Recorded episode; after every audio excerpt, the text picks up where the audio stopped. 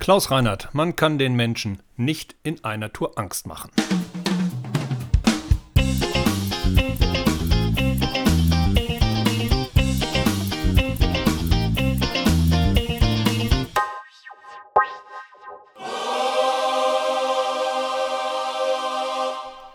Gestern Abend habe ich mal wieder bei Markus Lanz vorbeigeschaut.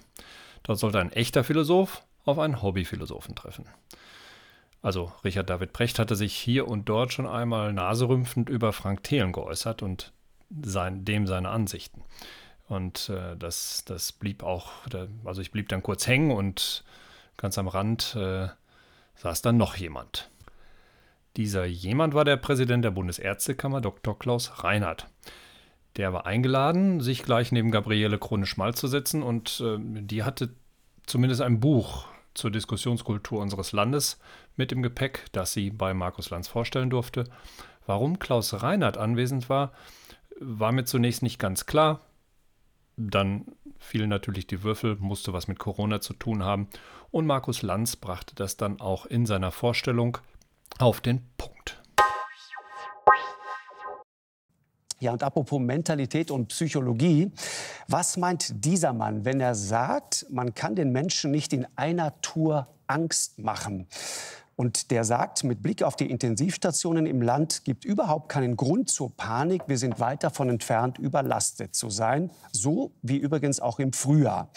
Der Mann, der das sagt, ist selber Arzt, ist Allgemeinmediziner, seit einem guten Jahr auch Präsident der Bundesärztekammer, der nicht nur fordert, auf die Sprache zu achten, sondern der sich auch fragt, wie das eigentlich gehen soll, wenn zum Beispiel Bielefeld plötzlich im Lockdown wäre. Wer kontrolliert dann, fragt er, ob ich vielleicht nach Gütersloh fahre. Gute Frage.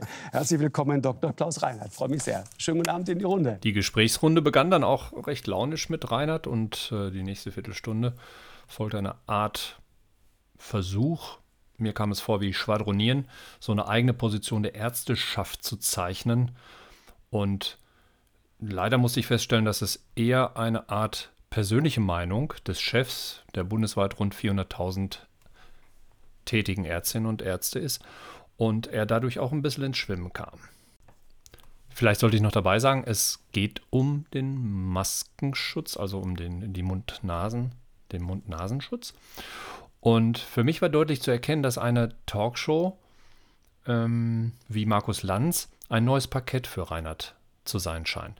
Ähm, oder war. Es, ähm, er wirkte diffus schlecht vorbereitet, weil er vielleicht auch kein wirkliches Herzensprojekt im Gepäck hatte. Also eher Kritik.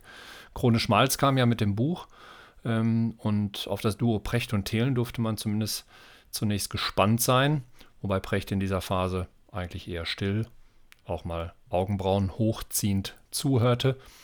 Und von dem Duell konnte man dann später enttäuscht sein, darum soll es jetzt aber auch gar nicht gehen. Von einem Präsidenten der Ärztekammer erwarte ich Klarheit und Orientierung in dieser Phase. Der jämmerliche Versuch, sich gegen das Tragen eines Mund-Nasenschutzes zu positionieren, ist aus meiner Sicht auf ganzer Linie misslungen. So, ob die Maske in der Form, wie wir sie tragen, als Alltagsmaske eine Wirkung hat, äh, fraglich. Was mich daran irritiert, ist, dass Markus Lanz auch am späten Abend noch durchschnittlich fast 13 Prozent ähm, an Fernsehzuschauern abgreift und sich der erste Arzt des Landes dorthin setzt vor ein Millionenpublikum und ja dann auch irgendwo zu den Menschen spricht, die sich jeden Tag diese Frage stellen, eben ob sie alles richtig machen. Mir kam es so vor, als hätte Markus Lanz das gerochen und der biss sich so ein bisschen an der Frage fest, ob die Maske überhaupt helfe. Das macht er, glaube ich, jetzt schon seit März in jeder zweiten Sendung.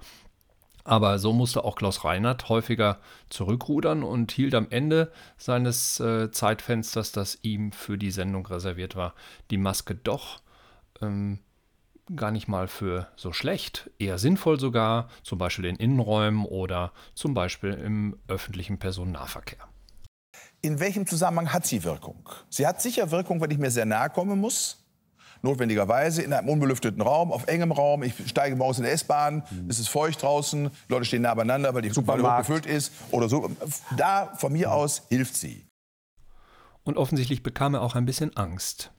So, und was, wogegen, ja. und was ich nur anmerken möchte in dem Kontext, bevor ich jetzt zu einem äh, sozusagen Galionsfigur der Maskengegner werde, was ich nicht werden möchte und auch nicht bin. Okay, soweit verstanden.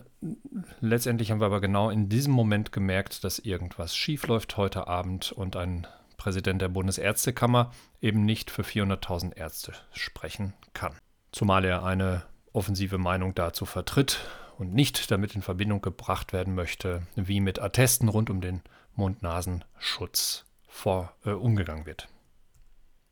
Und dann war noch etwas auffällig, und zwar Markus Lanz hält offensichtlich einen Hausarzt, der zufällig Präsident der Bundesärztekammer ist, für den Gralshüter der Wissenschaft.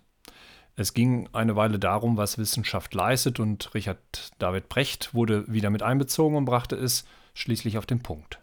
Also das Interessante ist ja, wir haben es aus wissenschaftlicher Perspektive hier offensichtlich mit einem Karneval an Meinungen zu tun, oder?